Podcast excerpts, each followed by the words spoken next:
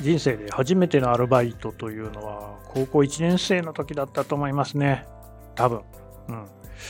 冬休みですね。年末。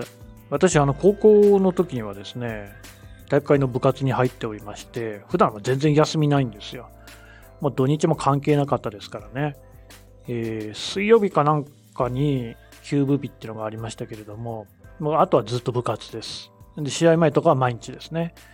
ということなので、そう、試合前って言えばね、あの普通の部活は、えー、テスト前はやっちゃダメってことになってたんですけど、私たち学校から離れた場所でやっていたので、先生の目も行き届かないってことで勝手にやってましたね。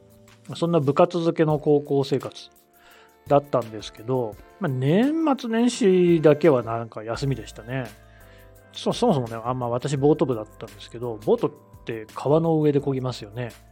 えー、沈むことあるんですよ。うん、まあ、しょうがないですよね。でね、沈むとやっぱ水温が低いと死んじゃうじゃないですか。だからやんないんですね。でも冬はあんまりやらなかったですね。陸上トレーニングばっかり、走ったり筋トレしたりね、そんなことばっかりやるんですけど、まあそれも年末年始だけはなかった。んで、その時に冬休みにアルバイトをしましたね。で、何のバイトかっていうと、えー、ユーメイト。これどうですかね？これ皆さんもやったことある人っているんじゃないかなと思いますけどね。郵便局のアルバイトですよ。うん。やっぱりね、年末年始、これはね、郵便局にとっては書き入れ時なわけですね。年賀状。最近はだいぶ減ったって聞きますけどね。まあ私の子供の頃なんかは本当にあの、普通のうちでも100枚下るってことはなかったんじゃないですか？2、300枚あるのが当たり前っていう感じでしたよね。まあ、とにかくね、メールとかなん携帯電話とかない時代ですから、ほとんどのやり取りっていうのはそういうね、はがき、手紙、これはまあ使われたもんですよ。そうするとその年に1回ね、そういうふうに年賀状を交換するなんていうのは、えー、庶民にとってはすごく大事な行事だったっていうのはね、間違いないでしょうね。なんで、正規の郵便局の局員さんたちは忙しいわけです。主に仕分けですかね。年賀状ってね、なんか二十何日までに、え投函してくださいって言ってますもんね。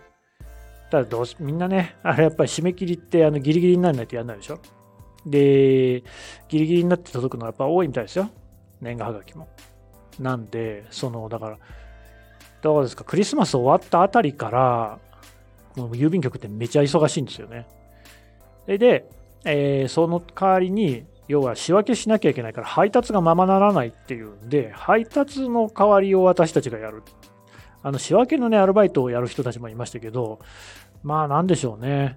男子生徒、男子高校生なんていうのは外勤が多かったような気がしますね。うん、女子は大体その中で仕分けやってたんじゃないかな。あれね、あのやっぱり自転車こいでで、郵便物持って、あの、配達に行くわけですよ。おそらくは、その本職の郵便局員さんに比べると、だいぶ少ない量があてがわれてるんだと思いますけれども、それにしたってね、結構な量じゃないですか。最初の日はね、本物の局員さんが一緒にね、回ってくれるんですよ。ここはこうだよ、ここはここでにポストがあるんだよ、なんてこともね、実地で教えてくれるわけですけれども、うん、そうだ、まあ私、高1でね、免許が当然持ってないですから、普通多分ね、郵便局員さんって、バイクで回る人が多いと思うんですよね、原付だけど、そんなもんありませんからね。なもんで、自転車で回ると。うん、結構な体育会的重労働ですよね。ってなこともあって、男性が多かったのではないかと思います。まあ私にとってはその方がありがたかったですけどね、あの、建物の中でね、仕事するってもう未だにあのすごく苦手ですからね。はい。気分転換にもね、なりますよ。外の空気吸うのはね。ほんで、あの、それをやりました。なんかね、年賀状の配達って当然元日にはやりますよね。だからあのね、正月ポスト見て、あ、届いたなんて言ってね、それを楽しみにしてっていうのがあるじゃないですか。だからね、1月1日はなんか、出初め式じゃないですけど、出発式みたいなのありましたよね。わーなんつってね、みんなであの一斉に自転車で郵便局から出ていくというのをね、私もやったような記憶がありますよ。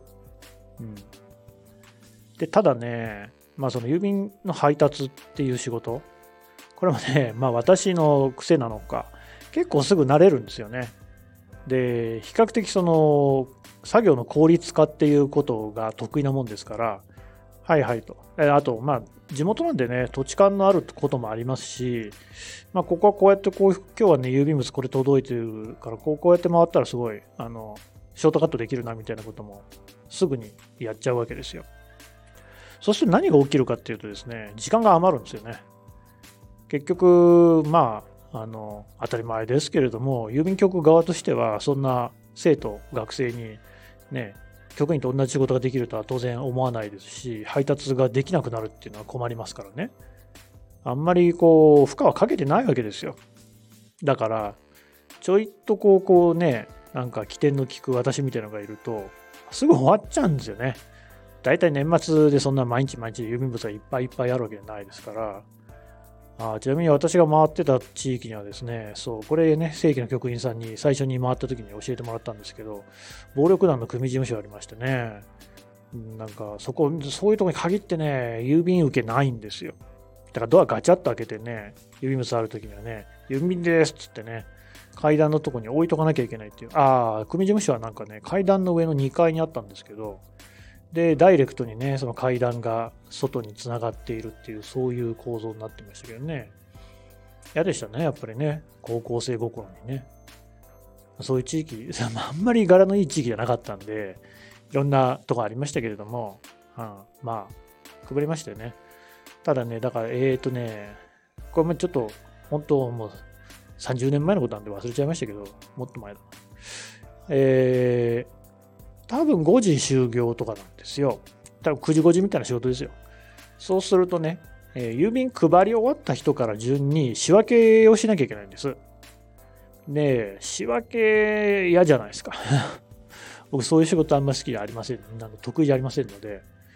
だからね、まあ早々に配り終わっちゃった時なんかは、さっさとあの、自分家に戻ってですね、えー、自分家の下にあの郵便局のね、赤い自転車置いて、こたつ入ってね、テレビ見ながらみかん食って、まあ、小1時間時間を潰し、まあ、頃合いかなと思ったあたりで出て行って、仕分けの作業はちょびっとだけやるっていうね。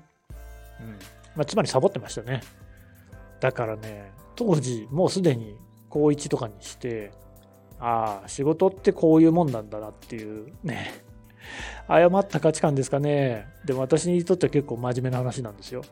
うん、あ要するにやっぱこの間の話と同じで人間って時間を切り売りするんだな。